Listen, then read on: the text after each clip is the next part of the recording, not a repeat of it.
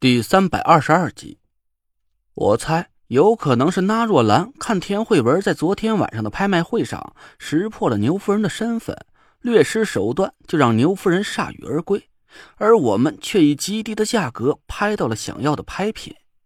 于是他就故意混淆视线，让牛夫人悄悄给我递了这张纸条。要是我脑子一热，相信了牛夫人的话，这一晚上都把注意力集中在花姐的身上，那牛夫人就可以浑水摸鱼，趁田慧文精神不集中的空档，猛抬空谷幽兰的价格了。嘿，这个拿若兰，别看她娘里娘气的，肚子里的坏水倒真是不少。我又对着灯光仔细检查了纸条，除了这四个字之外，就没有什么标记了。而且纸条也就是个普通的便笺纸，看起来应该没有什么其他古怪的地方。咦，就在我刚想撕掉纸条丢进马桶冲走的时候，我突然愣了一下，一下子就停下了手。我的眼睛死死盯在纸条上，心脏猛地漏跳了一拍。我刚才还没注意这四个字的笔迹，好熟悉啊！我呆呆的看着纸条上的笔记，脑子不停的飞速转动着。这个笔记，我到底是在哪里见过呢？砰砰砰！一阵敲门声打断了我的思绪。门外传来了一个声音：“请问陈累赘先生在吗？”哦，我赶紧几下把纸条撕碎，丢进马桶，按下冲水按钮。什么事儿？门外那个声音说道：“陈先生，很抱歉打扰到您。”拍卖会马上就要正式开始了，那先生和秦女士吩咐，您不到场就不能敲钟。我愣了一下，我靠，我什么时候变成这么牛逼的人物了？我只是上个厕所而已啊！拍卖会上所有人都在等着我。哦啊，已经好了，我们走吧。我假装一边提着裤子一边打开门，一个穿着黑色西装的服务员站在门外给我鞠了一躬。等我洗完手后，递上一条温热的毛巾。我一边擦着手，一边寻思：看来这个花姐秦如花是真的有问题。我只不过是个微不足道的小人物。说句实话，拍卖会只要有田慧文在场，我参不参加都无关大局。可他却非要等到我到场了，才让那若兰正式开始。这难道是说？他真的想在拍卖会的会场，在一百多人众目睽睽之下对我下手了。我目光一冷，把手巾板丢在洗手池上。谅他一个手无缚鸡之力的中年妇女，也不能把我怎么样。我走出了洗手间，服务员马上就关闭了大厅和洗手间之间的通道大门。我心里暗暗警惕，这他妈是要关门打狗啊！啊，不是不是，瓮中捉鳖，也不是。这是要断了我的后路啊，让我没地方可跑。我倒想看看花姐到底能搞出什么名堂来对付我。我信步走进大厅，一百多人的目光顿时朝我看了过来，把我闹了个大红脸儿。靠，上个厕所而已啊，至于这么万众瞩目吗？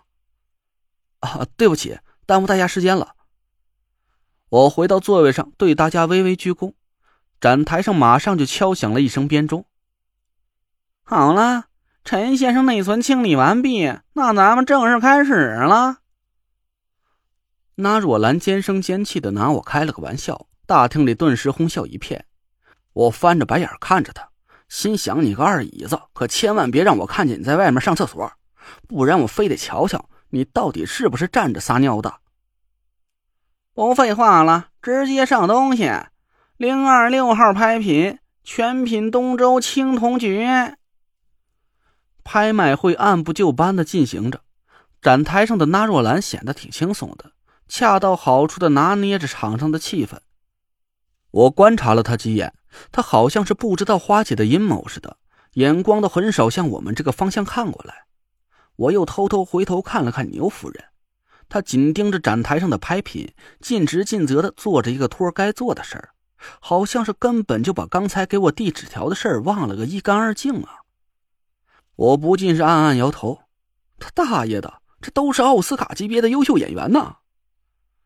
我干脆就不去管那若兰和牛夫人了，暗暗的把所有注意力都集中在花姐身上。她的神情自若到让我头皮发麻。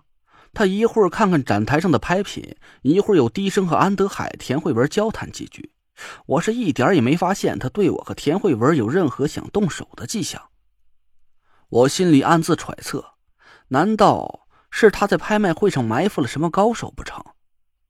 我悄悄的释放出神识，探查了一下，满场都是满天飞舞的克尔蒙气息，除了几道微弱的神光，那好像是场上的保安发出来的之外，我一丝也没感受到任何对我有威胁的气息。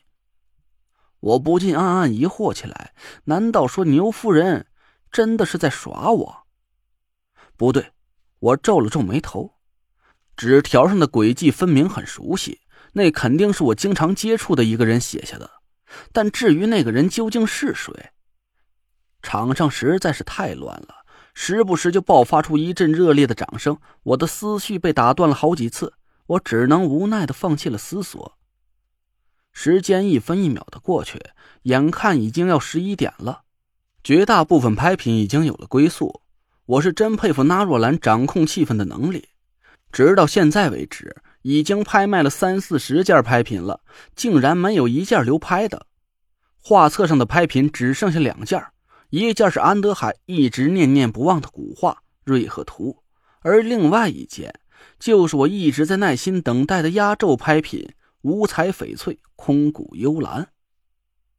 好，接下来这件拍品也是今晚拍卖会万众瞩目的珍宝之一，零四七号。宋徽宗的横轴墨宝《瑞鹤图》，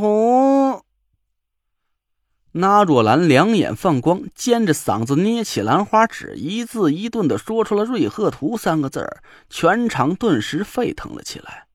来了，来了，来了！安德海顿时呼吸都不顺畅了，他激动的身子微微前倾，眼睛和嘴巴一起变成了三个 O 型，双手紧紧的握在胸前。我不禁的暗暗好笑，这幅画到底有什么值钱的地方啊？竟然值得安德海如此看重。大屏幕上显出了瑞鹤图的全貌和几张局部放大的图片，我看了几眼，有点失望的摇摇头。其实说实话呀，我挺不喜欢这幅画的。虽然我不懂古董，但我心里隐隐有一种感觉，这幅画看起来好像是气象挺破败的。整幅画的色彩很少，看起来是灰不拉几的。左边的十几行字又瘦棱角又分明，就像是一个病入膏肓、骨瘦嶙峋的大烟鬼一样，怎么看怎么别扭。画上盖着十几方鲜红的印章，我听身后几个议论的人说了几句，好像是除了宋徽宗的玉印之外，还有几个收藏家的徽章，另外还有清、乾隆、嘉庆、宣统。这三位皇帝的鉴赏印玺，我心里暗想：这幅画要是能卖到三千万，那至少有两千万的价值是在这些历代皇帝御用印章上吧。大厅里渐渐安静了下来，那若兰捏着小木锤，手都在微微颤抖。这副宋徽宗的御笔真迹到底是怎么来到咱七宝居秋拍会上的？接下来就有请。那若兰的语气故意顿了一下，装模作样的闭上了眼，深呼吸了一口。